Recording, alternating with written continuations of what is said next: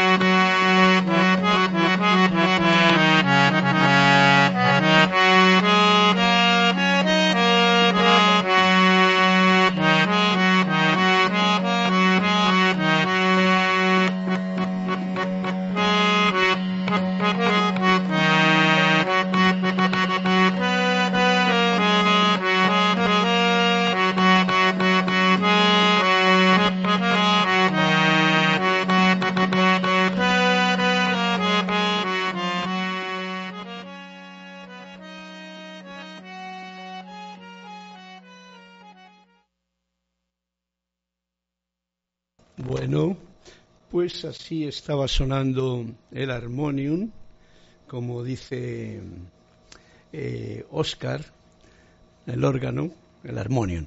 Bien, buenas tardes, buenas noches. Esto lo he grabado esta mañana. No quería yo estar cambiando aquí de aparatos y entonces lo pongo ahora para que simplemente tengáis la conciencia de este instrumento, los que no lo tengan, porque probablemente lo conozcáis, ¿no?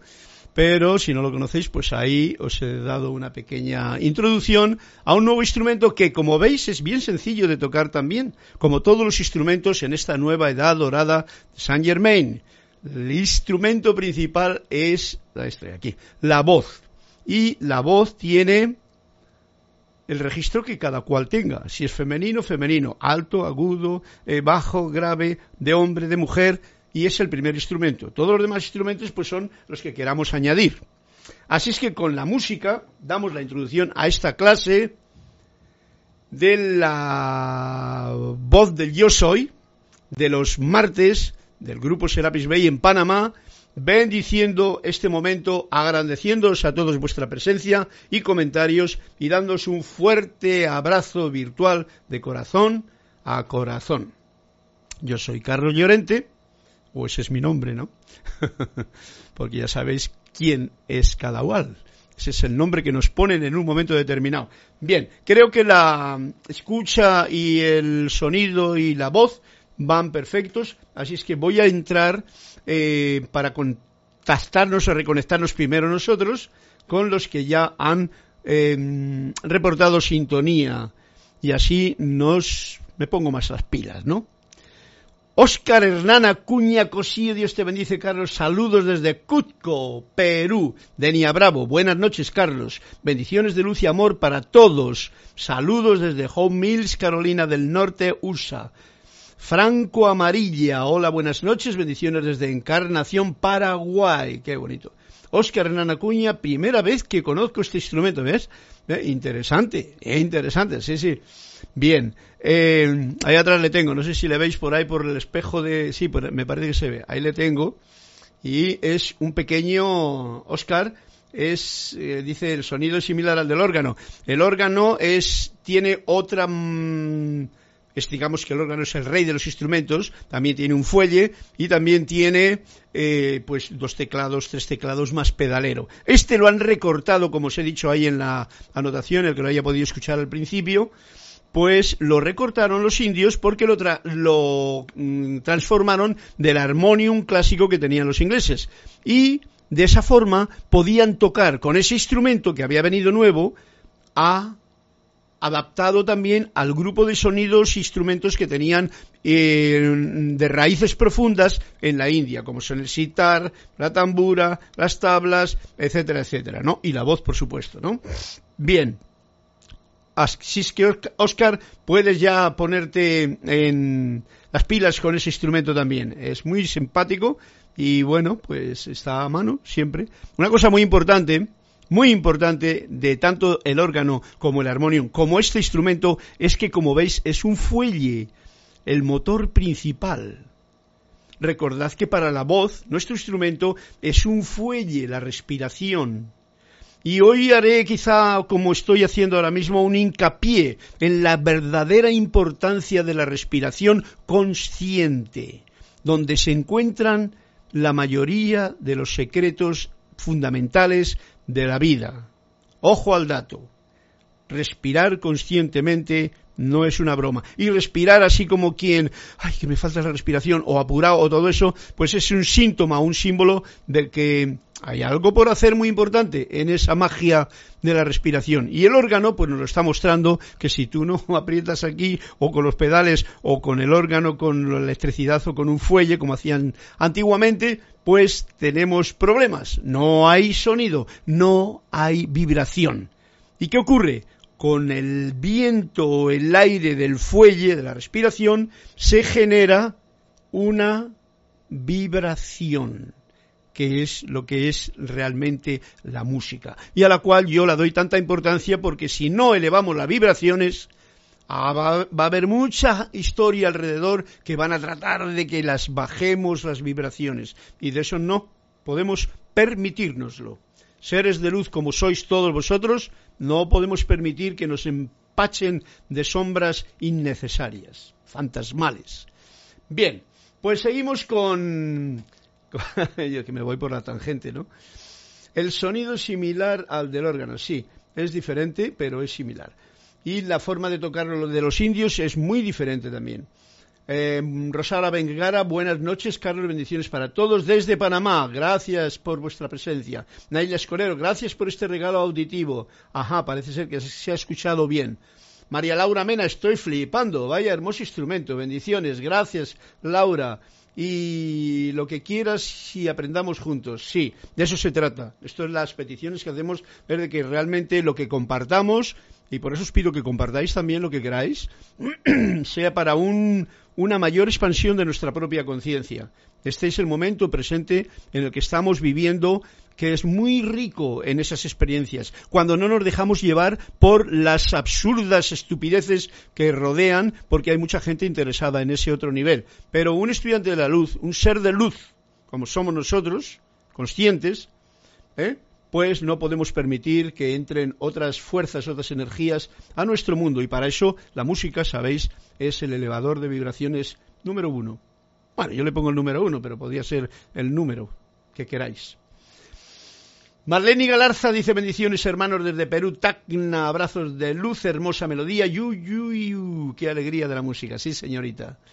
Charity del SOC, muy buenas noches Carlos, Dios te bendice desde Miami, Florida, y sonido e imagen perfecto, me dice Naila Escolero, Ica Costa Lucia Amor desde Tampa, Florida, Marian Harp, en bendiciones desde Buenos Aires, Argentina, Irma Castillo desde Venezuela, Caracas, Dios te bendice Carlos y a todos, Olga Perdomo, bendiciones desde Concordia, Entre Ríos, Argentina. Bien, pues si esto os habéis reportado sintonía, yo muy agradecido por tener esta oportunidad de compartir con vosotros estos momentos de la clase de la voz del yo soy, que se puede escuchar en cualquier hoja del campo, en cualquier hoja de un libro, en cualquier rama de la naturaleza, en cualquier pájaro que suene cantando. Así nos lo dice Meditaciones Diarias y es bien importante tener eso presente, para que vivamos en el presente, como el mayor regalo de vida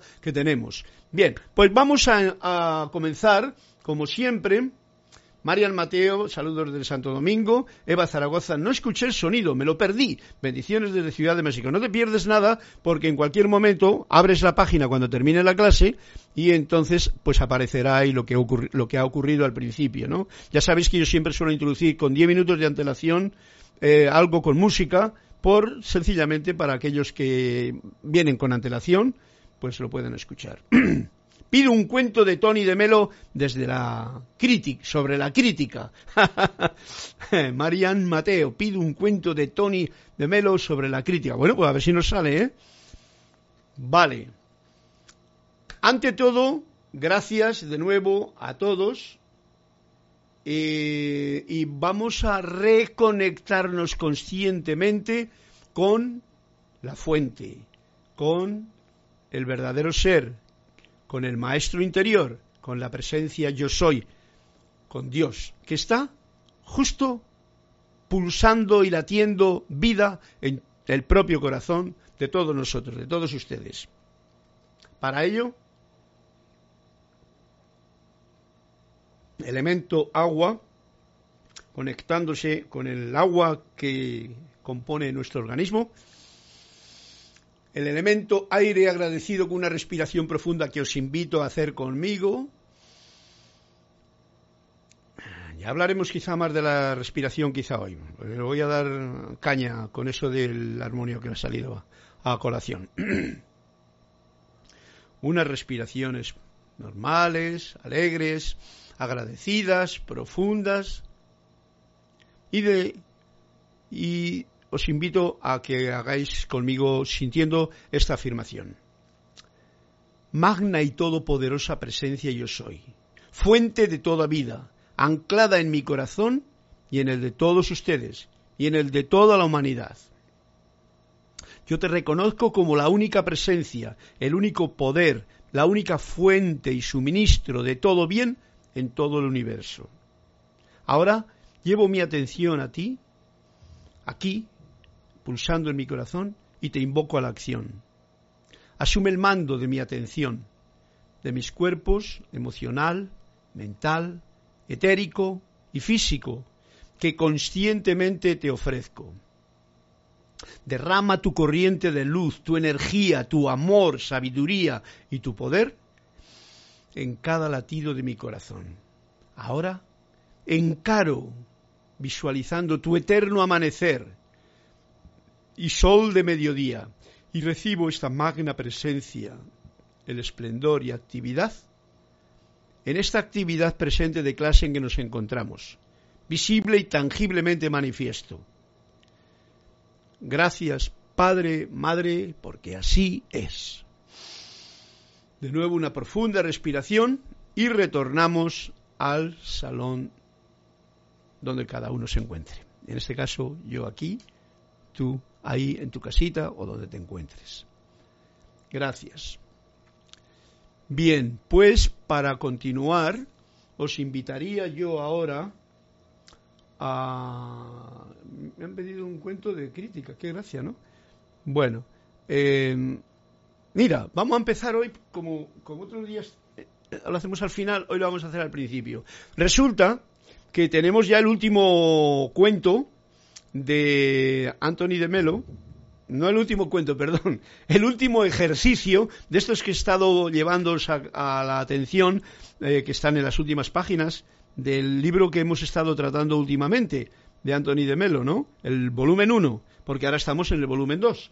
Entonces, este es el último eh, ejercicio y os le voy a mm, presentar con todo cariño porque es muy especial, muy cortito. Mirad qué cosa.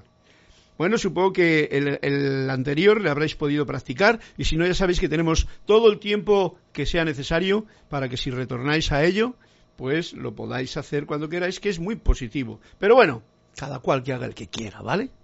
Yo paso a dictaros el último ejercicio y con ello ya terminamos este libro y el que se llama 12, que es el ejercicio número 12 y que se llama inspección al azar.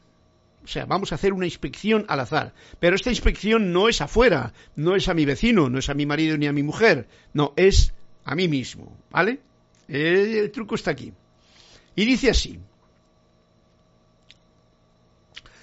A medida que tu día transcurre, el tuyo, el mío, toma nota, conscientemente toma nota, piensa, siéntelo, de estos momentos de cada día en lo que sientes que dejas de amar. Toma nota de esos momentos A donde dejas de amar. Date cuenta. Por poner un, eh, eh, y bueno, y el número B, crees, toma, en cuenta también que crees que no te mereces ser amado. ¡Wow! Ese es el ejercicio a medida que tu día transcurre, toma nota de estos momentos cuando dejas de amar o cuando crees que no te merece ser amado. Bien, esto es bien, bien especial este ejercicio, muy sutil, por supuesto, y tiene que ver con algo que nos ocurre a todo el mundo, porque hay muchas veces en que uno hace cosas, dejas de amar. ¿Cuándo dejas de amar? Por ejemplo, pues como decía la del cuento que de la crítica, este es el cuento que cuento yo, cuando comienzas a criticar a alguien. No por algo, eh, no está delante, por supuesto, ¿no? La crítica es cuando uno está detrás. Porque si tú le dices a alguien algo, y no es crítica, eso ya es decir algo porque quieres comunicarte o decir algo que sientes. Pero cuando estás criticando, por ejemplo, otro, cuando estás haciendo algo de mala gana, cuando estás haciendo algo por obligación, cuando apunta lo que tú quieras ahí, ¿eh? Palas, apunta lo que quieras, cuando sabes que no estás amando, no estás en armonía. Me voy a ir un poquito más por la tangente. no os sintáis ofendidos para nada, ¿vale? porque eso todos estamos en esa movida y lo único que nos piden es que tomemos cuenta de esos detalles para que el poco yo se dé cuenta y entonces pues ah, ponemos atención a hacer lo contrario, o sea, a sentir alegría, amor por todas las cosas. Mm, ok, otro punto, cuando crees que no te mereces ser amado. Eso es un autojuzgamiento que cada uno de nosotros podemos tener en cualquier momento determinado y que nos hacemos sensibles a nuestra propia estupidez. Y entonces decimos, ay, es que yo es que soy más tonto, es que yo no valgo, es que yo no valgo para tocar el armonium, ni para cantar, eh, yo no sé, yo no puedo, eh, ya sabéis, ¿no? ¿Comprendido? de eso tenemos todos así. Así es que cuando crees que no te mereces ser, por eso, por supuesto, no merezco que nadie me ame, ni que me miren, ni que me sonrían, y así tengo que estar solo, aburrido en la vida. bueno, Hola, sí, probando. Vamos a ver ahora si entra o no entra. Debería de entrar de nuevo. Uno, dos, tres, cuatro, cinco, seis, siete. Ok. Bueno, parece ser que se ha recuperado la conexión. Así es que comenzamos desde cero, pero en este capítulo nuevo del momento. Bien. Eh, espero hayan, disculpen esta situación, que no sé por qué ha debido ser, o algo de internet o algo de algún sitio, no sé qué será. En una palabra, no veo ahora las conexiones de antes, o sea que si alguien quiere decir algo, que lo diga ahora, lo diga ahora, Incluso necesito saber si funciona la cosa. Hay sonido. Gracias, Rosaura. Gracias, Marian Mateo. Sí, escribidme ahora porque todo lo anterior yo ya no lo tengo en pantalla. Así es que espero que no se corte la clase de ahora en adelante. Y estamos de vuelta. Vale, pues si estamos de vuelta, gracias a todos una vez más. Esto de la magia del Internet, sabéis que dura mientras lo tengamos en acción. Para ir al, al asunto, y para agradar el momento, vamos a ir a ese cuento que me ha pedido, ya no recuerdo quién. No sé quién me ha pedido un cuento, pero vamos a leerle, ¿no? Este cuento de Anthony de Melo, no sé si se tratará de crítica, pero bueno, Laura ya me pide la 114, así es que iremos a por ella para comenzar retomar la clase. dice así, vulnerabilidad. Ahora mismo hemos sido vulnerados, ¿no? En la transmisión. Vamos a ver qué dice el maestro con respecto a esto. El maestro ofreció la solución perfecta a un matrimonio que nunca dejaba de reñir. Mm, ojo al dato. Un matrimonio que nunca dejaba de reñir. Le dijo, les dijo a los dos, sencillamente dejad de reclamar como un derecho lo que podéis pedir como un favor. Y las riñas cesaron al instante. ¿Ok? Dejad de reclamar como un derecho, porque algunas veces el hombre se cree que tiene derecho sobre la mujer y o la mujer se cree que tiene derecho sobre el hombre y tanto reclama como exige como dice tienes que hacer, deberías de saber, en fin, todas esas cosas que sabes que ocurren en los matrimonios, ¿no? Dice, dejad de hacer eso cuando pedís, podéis hacer una situación, en vez de reclamar algo como un derecho que te corresponde, que implica la soberbia del uno o del otro, pues eh, pedirlo como un favor. Oye, ¿podrías darme esto? Mira, eres... ¡Oye, qué bonita que eres! Ah, en fin, miles de formas que hay para poderse interrelacionar y de una manera en la que no estás exigiendo, ya que no somos nadie para exigir a nadie nada, ni mandar a nadie nada, sino para compartir todo. Y ahí se... ¿Qué ocurre? Pues que uno deja de estar ya en esa vulnerabilidad. Las riñas cesaron al instante. Que lo pongamos en práctica. Está bonito. Gracias. ¿Cómo se llama el libro, Carlos? Marian Mateo. Mira, este libro es eh, ese libro que he estado leyendo antes. ¿Quién puede hacer que amanezca? Porque se trata de que amanezca en mi vida esa luz que está constante, pero que amanezca en mi vida. Ese es un libro de Anthony de Melo y este es uno de los cuentos que aún no habíamos leído, que hemos leído casi todos. Em, María Laura me ha pedido otro más, así es que voy a aprovecharle antes de entrar en la clase de lleno. Y este está en la página 114. Mm, Todavía no ha salido nada de crítica por ahí, no sé quién me lo pidió, pero... 114. Mira por dónde. El 114 dice así, Laura, ojo al dato. Y ya sabéis que si yo no le entiendo bien o no puedo dar con claridad el significado, pues ahí están ustedes que pueden que pueden compartir su pensamiento. El maestro afirmaba que carecía de todo sentido definirse como indio, chino, africano, americano, hindú, cristiano o musulmán, porque esas son meras etiquetas. ¡Wow! Punto y aparte. Y a un discípulo que afirmaba ser judío por encima de todo, le dijo con enorme delicadeza, lo que es judío es tu condicionamiento, no tu identidad. ¡Wow! Otro punto. ¡Wow! Este cuento tiene mucho wow, ¿eh? mucho ladrido. ¿Y cuál es mi identidad? dijo el disque judío. Nada, dijo el maestro. ¿Quieres decir que soy puro vacío? preguntó incrédulo el discípulo. Nada que pueda ser etiquetado, concluyó el maestro. ¡Wow!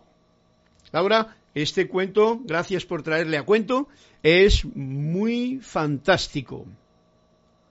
Fantástico en el sentido de fantástico, de fantasía, sino de que algo que debemos de tener todos en esta época en que estamos viviendo, especialmente en conciencia. Hay mucha gente que no se entera de esto y entonces pues seguirá con su yo es que soy español. Y los españoles son así, yo que soy tal, yo que soy... Bien, cada cual de donde sea definirse como indio, chino, africano, americano, hindú, cristiano, fijaros que se mete en la región, o musulmán, o yo soy estudiante de la luz. Otra definición, vamos al grano. Esas son meras etiquetas y las etiquetas no van a manifestar tu seidad. Por eso nos pone luego el, ejercicio del, discípulo judío que decía, yo por encima de todo soy un judío. Y dice, lo que es judío es tu condicionamiento. Lo que es español, por ejemplo para mí, que soy español, ese es mi condicionamiento. Alguien me puede decir, este es español, mira, este es de los que vinieron aquí a conquistar. Igual no fue así, igual yo era el indio que ahora me toca ser español, ¿no? Pero, ¿veis? El condicionamiento que tenemos en el momento en que alguien se cree que es lo que la división de la ignorancia del ser humano ha creado en este mm, planeta Tierra tan hermoso. Esto es lo que está trayendo de cráneo toda la situación que, mm, estamos viviendo ahora mismo. Esto es lo que hace que haya fronteras, que hace que haya tanta policía pensando en que uno está pasando de un lado a otro, cosas y tal. Todo el gran negocio de la humanidad se está basado en toda esta estupidez que no indica nada, nada de la realidad de lo que tú verdaderamente eres. Así es que este cuento es bien especial. Ojalá lo podáis comprender con cariño, porque esto es lo que hay que hacer, ya que el ejercicio nos pone, porque uno se puede poner aversivo a, a estas indicaciones, a estos cuentos, ¿no? No, no, yo soy peruano, ¿eh? ¿Ok? Yo soy. Fijaros que al principio he dicho que me llamo Carlos. Yo no soy Carlos, yo soy. Lo demás es lo que yo me cargo a la espalda y es generalmente un condicionamiento, una carga más o menos pesada. Depende de cómo yo pueda saberla sobrellevar. Marlene Galarza dice, las etiquetas nos separan, todos somos uno. Si tú estás alegre, los demás lo están. María, Mateo, nunca me canso de los cuentos de Tony. Siempre saben ponerle el punto a la, a la I. Sí, así es, Marian. Por eso me encanta mucho de mm, podernos hacer partícipes de esta enseñanza tan amorosa que Tony, Anthony de Melo nos trajo en su, antes de irse, ¿no? Em, ¿Qué más dice por aquí? ¿Y tú? Y, eh, a ver. Damaris Nájera está presente. Marian Mateo, yo fui que lo pedí sobre la crítica. Marian Mateo, pues ya está. Ya sabes tú, cada vez que uno está criticando, y este es el cuento que yo te cuento, puede decir, me cachis en la mar. Eh, ¿Cómo era el ejercicio? Dice, el ejercicio era... Ay, se me, se me ha ido el santo al cielo, como dice la, la cosa. No me acuerdo cómo dice el ejercicio. El ejercicio dice, ¿cuánto ¿cuántas veces me siento que no estoy amando, no? O sea, que no estoy amando durante el día. Dice, cuando dejo de amar. En el momento en que yo critico, ¿eh? y ese es mi cuento, Marian, algo, juzgo algo, a alguien o a mí, no estoy amando.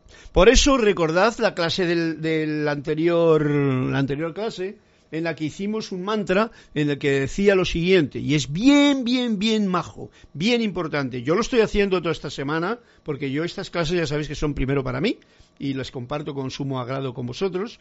Entonces, lo que ocurre es que... Mm, uy, si tengo más gente aquí. Lo que ocurre es que yo lo he estado haciendo, y era, el cuento era más o menos, yo elijo amar aquí. Entonces, cada vez que te encuentres con que no estás amando, sencillamente di, tú estás con tu pareja, con tus hijos, con tu... por dentro, para ti, solamente para ti. Una respiración agradecida y yo elijo amar aquí. Mira que se está poniendo la cosa difícil afuera. Yo elijo amar aquí, yo elijo el amor. Ese era el mantra que nos había dado, ¿cómo se llama? Manuel en la clase anterior. Y yo lo he estado practicando y es alucinantemente práctico. Háganlo si, si les apetece y veréis cómo se acaba el ejercicio de, hoy es mucho más eh, efectivo. cuento con alto grado de conciencia. Cuento con alto grado de conciencia, sí, por supuesto. Este cuento, María Laura, es un cuento que necesita tener una conciencia de unidad. Todos vosotros la tenéis, todos lo tenemos. Lo que pasa es que tenemos tantos caparazones encima, tantos programas encima que a veces no nos dejan ver y sentir lo que realmente somos y entonces no nos dejan sentir ni siquiera la conciencia de unidad que tenemos. Porque fácilmente dicen, no, no, es que yo soy de aquí, yo soy de allá. No, yo soy de aquí y soy de allá, como decía la canción. La canción dice, no soy de aquí ni soy de allá, también vale. ¿Ok? Yo soy de aquí y soy de allá. O sea, somos hijos de la Madre Tierra, del Padre Cielo. Estamos aquí, debemos de sentirnos en unidad con la naturaleza, debemos de sentir nuestra alegría cantando, danzando, respetando, vibrando, y ese es el punto que no es un debemos de obligación, sino que eso es lo normal. Esa es la conciencia que todos tenemos y que por lo que sea nos han metido cuñas que la hemos perdido, ¿no? Pero sí que implica, como dices Laura, una, un nivel de conciencia, no se puede medir la conciencia, pero de, muy poco yo, ¿no? O sea, hace falta que el poco yo que sea un verdadero servidor del gran yo soy. Graciela Martínez Raquel me pide un cuento. Veremos a ver si sale alguno más. Damaris Najera, señor Carlos, ambos libros, ¿cómo se llaman? ¿Y con cuál me recomienda empezar? Tú empiezas siempre con el que quieras, con el que tengas a mano. El otro libro se llama Anthony de Melo, Un minuto para el absurdo. Estos son los cuentos, ¿eh? Y el, anterior, que he estado leyendo ya, se llama ¿Quién puede hacer que amanezca? Son cuentos. Tú vas a Internet, hoy día podemos encontrar todo, la magia de Internet es maravillosa, ¿no? Entonces, el libro de Manuel es el que tradujo Jorge Carrizo y, le tenemos aquí en la librería de, mm, de Serapis Bay. Este es el número uno. Y el volumen dos es el que acabo de traducir yo, que es el que estoy ahora haciendo y está aquí en mi iPad, ¿vale? Y es el que estoy compartiendo con ustedes. Mm, nunca me canso de los cuentos. Alonso Moreno, el, el, etiqueta miembro es la parte más fea del ego. El etiquetamiento, el etiquetamiento, el etiquetamiento, mira, mentir. Al poner una etiqueta estás mintiendo al ser. Es la parte más fea del ego, sí. Es una de las formas en que para enviar paquetes está bien poner una etiqueta. Pero cuando es etiquetamiento, ya lo dice la palabra, etiquetamiento. Miento con la etiqueta porque no digo lo que hay en el paquete de verdad, en el paquete del ser, ya que el ser no se puede, no se puede poner en palabras. Eh, ok, Marlene Galarza, amemos más, seamos más como los tres mosqueteros y D'Artagnan. Jorge me llamaba a mí D'Artagnan. Irma Castillo, me viene como anillo al dedo, Carlos, ya que mis hijos se lo pasan como perros y gatos. Bueno, pues ahí es un buen momento para poner en práctica la clase del otro día, en la que decía, voy a ir ahora mismo al libro de, de Manuel II, decía esto, yo elijo amar aquí. O sea, yo elijo el amor aquí. Entonces ya sabes que te reconectas con una respiración profunda y agradecida y dejas y ves la película de tus hijos, pero en silencio, Tú céntrate en lo tuyo y verás cómo la reacción de tus hijos cambia. Lo verás si lo haces. eh, ok, bien, pues yendo al capítulo 2, decía así, eh, digo, al libro 2, capítulo 2 de Manuel, decía así, antes de esto que hemos estado hablando, decía, pregunta, tengo mucho menos miedo que antes. Ahora tengo algo de preocupación por no sentir. Y nos dice Manuel, eso es porque piensas que sentir es tener miedo. Ojo al dato. Piensa uno que sentir, cuando sientes, ¿eh? por ejemplo, si yo me siento, cualquier cosa que sienta, ya lo meto, pienso que sentir es tener miedo. Para quitar el miedo, decidiste que el sentimiento también se tenía que ir. Entonces muchas veces mm, la gente dice, no, no, si yo no quiero sentir miedo, pues no quiero ni sentir. Bueno, esa es una forma equivocada de actuar. ¿Por qué? El miento, el mente, la mente, lo intelecto es una cosa, que es una herramienta fantástica que tenemos, pero el corazón es otra. Va a llamar a la parte femenina, parte masculina, como queramos, ¿no? Pero el sentimiento es el motor que pone en acción los buenos pensamientos, las buenas eh, ideas, las buenas visualizaciones, el sentimiento. Si no hay sentimiento, no hay, no hay, no, hay vida, ¿eh? no hay pasión. Vamos a llamarlo pasión, sentimiento, el sentir, el sentir. No, no hay que quitar el sentir de la vida.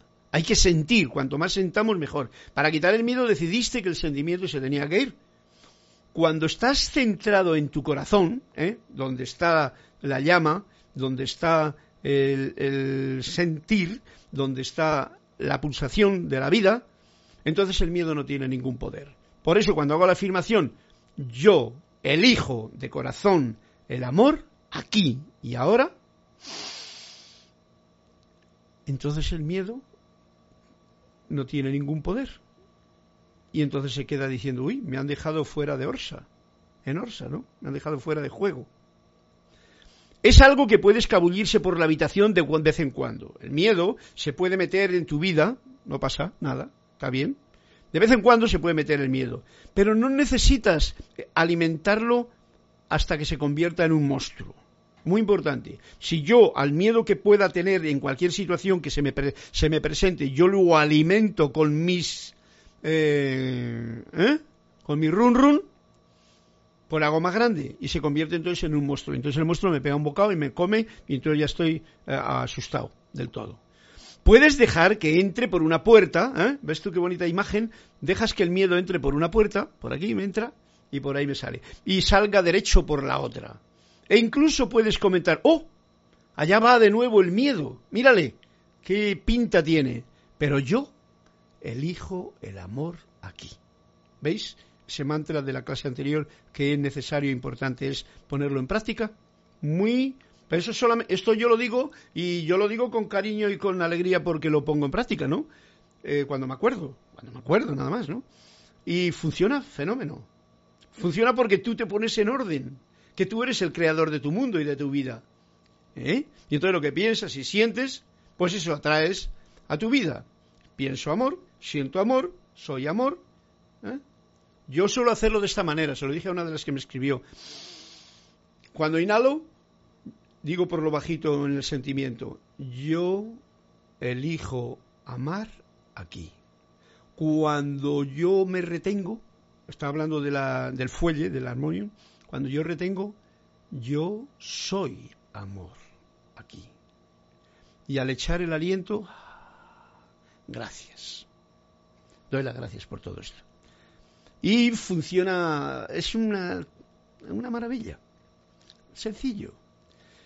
Bien, dice así, ¿no seré totalmente irresponsable cuando logre, logre la libertad?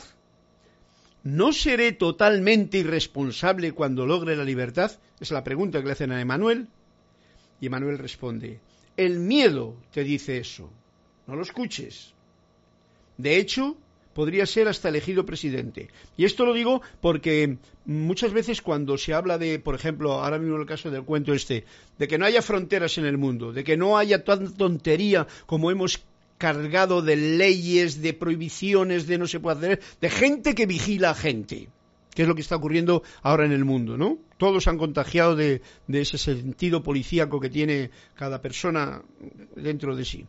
Y entonces, ¿qué ocurre? Que si uno dice que eso está mal, como lo digo yo ahora mismo, que eso no es que esté mal, que eso podría salir de, de, nuestro, de nuestra conciencia y liberarnos de ello, me llamarían anarquista o me llamarían cualquier cosa, ¿no? ¿Se dan cuenta que eso no es así? Eso es el miedo el que está diciendo algo de eso. Y sí, porque entonces van a venir los maleantes y van a venir los otros y te van a... Quieto. ¿Ves? El miedo te va a llevar a que tú pienses que que es irresponsable la libertad. Esta mm, transmisión de la llama del domingo era la liberación. Saint Germain lo que quiere es que el hombre sea libre. Estamos en la edad de Saint Germain. Estamos con los libros precisamente de Saint Germain, que, nos, que son libros que nos están dando esos puntos de vista de este maestro, esas afirmaciones, toda esta fuerza de vida. Entonces, ¿qué ocurre? Que si estamos pidiendo liberación, pero queremos seguir estar encadenados, a nuestros propios miedos, a nuestros propios conceptos, a nuestras propias ataduras, pues entonces la hemos liado. No queremos ser libres. Si tenemos miedo a ser libres, ¿qué tenemos? Pues miedo. Entonces no somos libres. Ok, así de claro. Yo lo veo así de clarito, ¿no? Yo no sé cómo lo veréis vosotros, pero... Vamos a ver un momentito qué dice aquí. Y si el miedo me persigue, ¿qué puedo hacer? Y dice Manuel, Toma el miedo de una mano, la izquierda, vamos a tomar el miedo de la izquierda, o de la derecha, da igual. Toma el amor de la otra mano, ¿eh? Joder, el amor y aquí el miedo. Van contigo, ¿eh? Son tu gente. Agarrando a ambos, elige yo, elijo ir con el amor, ¿vale? Y de nuevo vuelves a elegir este, el amor. Y al miedo, dices, bueno, tú quietecito ahí parado, ¿vale? El miedo puede llamarte de nuevo. ¡Ey! ¿Qué hay de mí? ¿Me estás abandonando? Contéstale. Sí, miedo. Te he escuchado y estoy eligiendo amar. Tú puedes ser parte del condicionamiento humano, el miedo, ¿no? Pero el amor siempre será mi elección. Es de lo que se trata, de que siempre la elección mía sea el amor. Es una idea, de incluso del poco yo, recordad, porque todo esto que estamos hablando es el poco yo mío el que está hablando, ¿eh? No os creáis que está hablando aquí la sabiduría infinita. Y leyendo a otro poco yo también, porque el ser está ahora disfrutando con nuestra con nuestra mm, elucubraciones, ¿no? el ser que tú eres y que yo soy. Tú puedes ser parte del condicionamiento humano, pero el amor siempre será mi elección. Esto es lo que yo elijo como poco yo, como esa parte que yo la tengo ofrecida como servicio al gran yo soy, a la presencia, ¿no? Porque esa es la única realidad. Sencillamente por esto, porque esa es la única realidad. Todo lo demás es ilusorio, no tiene nada que ver. Entonces el miedo te gritará, pero yo soy la verdad, escúchame. Y tú le contestarás, mi oportunidad descansa fuera de la ilusión, no en la ilusión. Y te recuerdo, esto lo digo yo, tú eres la ilusión, el miedo. Es un fantasma. Y entonces observa los juegos pirotécnicos del miedo. Porque el miedo no se queda quieto así como así, ¿vale? Ya lo estáis viendo, ¿no? En la actualidad que vivimos ahora mismo. El miedo siempre quiere atrapar de una forma u otra. Y dice, em, entonces observa los juegos pirotécnicos del miedo. Te dirá que el avión tendrá un accidente, que la comida está envenenada, que te vas a quedar solo para siempre, que vas a enfermar y no vas a tener nadie que te cuide. Miles de cosas te puede decir el miedo para cogerte. Si entras en cualquiera de esos escenarios que el miedo te propone, estás atrapado. Y tendrás que escaparte de ahí. Enzarzao estás. El miedo es solamente un maestro en tu planeta. Ojo, mira qué título le ha puesto. Resulta que el miedo, dice Manuel, es como un maestro en tu, en tu planeta, aquí, en este mundo que hemos creado tan, tan ilusorio. El miedo es solamente un maestro en tu planeta. Tu aula de clase está siempre, tu aula de clase planeta Tierra, todo lo que nos rodea, la vida, la luz, está siempre sostenida en las manos del amor perfecto. No olvidemos esto. Y el miedo, sin embargo, es el que nos juega a ver si a ponernos problemitas en el camino. A ver cuán amoroso es esta persona. Y no amoroso del, concepto de amor tipo religioso pseudo que, que, nos han enseñado a veces, ¿no? No, no, no, no. El amor es paloma y es león. El miedo ha vaciado ya su bolsa de trucos.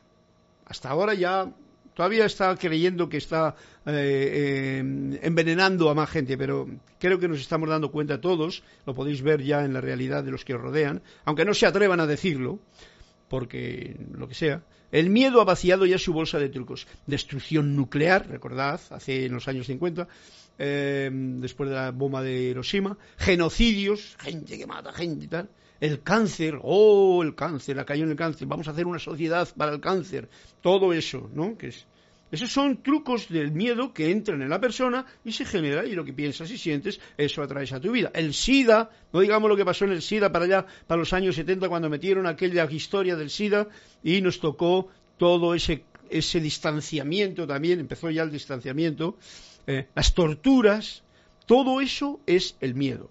Las torturas tienen que ver con inquisición, etcétera. Y todavía está el corazón humano que busca conocer el amor. Aún a pesar de todo esto, el corazón humano siempre va a buscar eso que espero no lo busque fuera, porque está dentro de cada uno. ¿Ok? Esa es la voz de la transformación. Esa es la voz de la verdad, el amor que hay dentro de ti, esperando a que uno lo eh, irradie. El miedo, eh, nos dice para terminar el capítulo, es como el niño asustado se siempre tiene miedo. Un niño asustado. Ay, ¿qué me van a coger? ¿Qué me va a caer? ¿Qué tal y qué igual? Mamá, mamá. ¿Mm? El amor es la llama del puro recordar. El amor es la llama, fuego, del puro recordar. Y esto es lo que nos toca hacer a nosotros, recordar quién soy yo. Y entonces, si yo reconozco y recuerdo quién soy yo, también reconozco y recuerdo quién eres tú y resulta que yo soy tú y tú eres yo y entonces tenemos esa conciencia que Laura nos decía hace un momentito que es necesario tener. Ok, pues qué bueno, qué bueno, ya ha terminado el capítulo este. El próximo capítulo de Manuel será, espero que os haya gustado, la ilusión, capítulo tercero. Así es que lo dejamos para la próxima clase y mientras tanto voy a ver qué es lo que hay por aquí. Mm, de Maris Najera, gracias, gracias. Y de Maris decía un mensaje, no te cortes de Maris, que cualquier cosa que digas está bonita. Hasta incluso una equivocación dicha es una equivocación, eh, puede convertirse en, un, en una ayuda para muchos. Irma Castillo, gracias Carlos. Damaris Nájera, gracias señor Carlos. El libro 1, ¿dónde lo puedo adquirir? El libro 1, Damaris, lo puedes conseguir eh, pidiéndoselo a Kira a Serapis Bay Rayo Blanco, arroba Rayo Blanco. Un momentito. Em, bueno, Akira Chan, Akira, se lo puedes pedir directamente. A la dirección en la página también está. Ahí está el libro número uno. Con el dos ya veremos a lo que hacemos. María Laura Mena nos dice, y miedo dando poder a una vacuna como si fuese el nuevo Dios. Bueno, pues ves tú, eso es una de las formas en que uno puede tener eh, ese juego que nos están haciendo y que es muy divertido y que es muy triste a la vez porque tanta gente cae. Pero daros cuenta, recordad, es un maestro. A ver qué conciencia tengo yo ante esta situación y cuánto me dejo atrapar será el punto para no tener ningún problema con nada. Y ser presente y amante en todo momento. Y, en ese, eh, y recordar que no puedes Mm, que lo importante es qué es lo que yo soy, no lo que los demás hacen, porque los demás es el espejo de la ilusión que también caen en su propia trampa porque necesitan tener esa, ese maestro miedo para aprender una lección. ¿Cuándo la aprenden? ¿Que la aprenden en esta encarnación? Fantástico. ¿Que no la aprenden en esta encarnación? Pues también fantástico porque no hay tiempo, sino gracia para poder eh, vivir en gracia, agradecidos y aprender la lección, que la tenemos dentro. Ok, pues... Ah, no, faltan todavía cinco minutos. Esto está muy bien. Voy a leer un cuento que me han pedido por ahí. Para terminar con el cuento.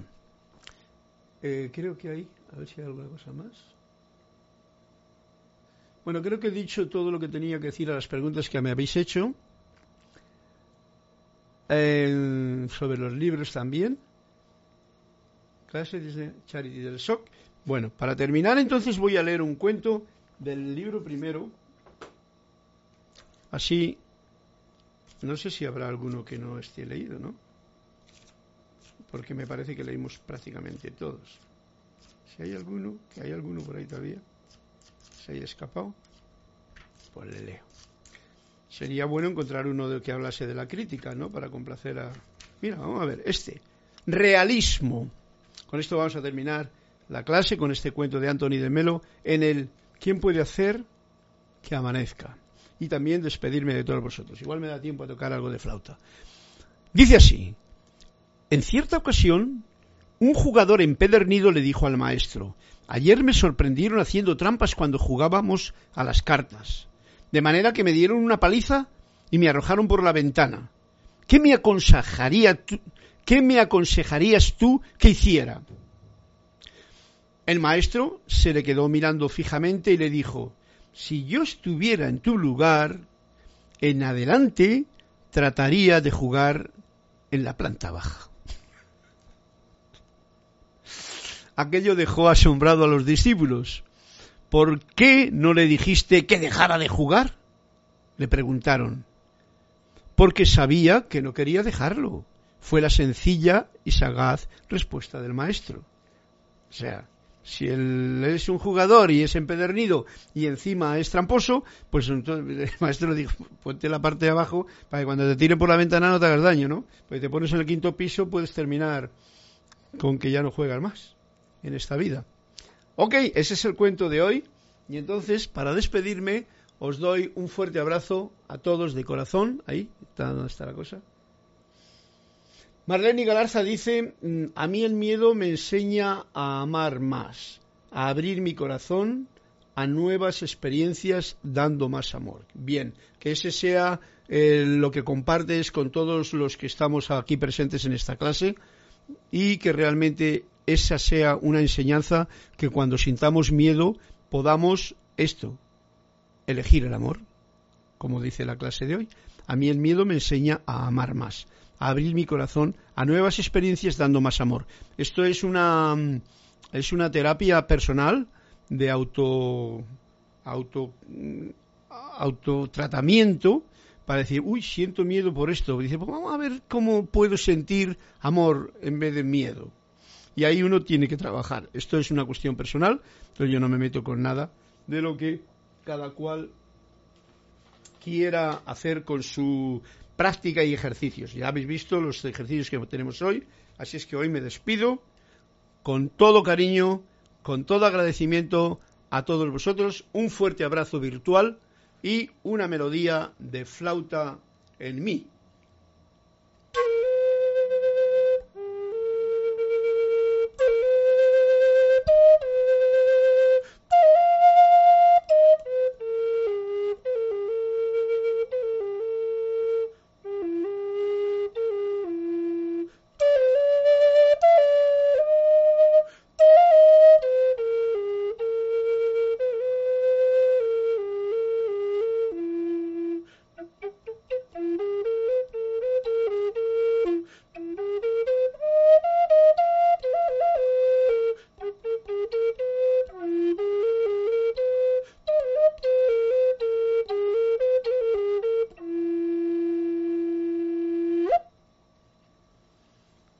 Gracias, bendiciones y hasta una nueva oportunidad.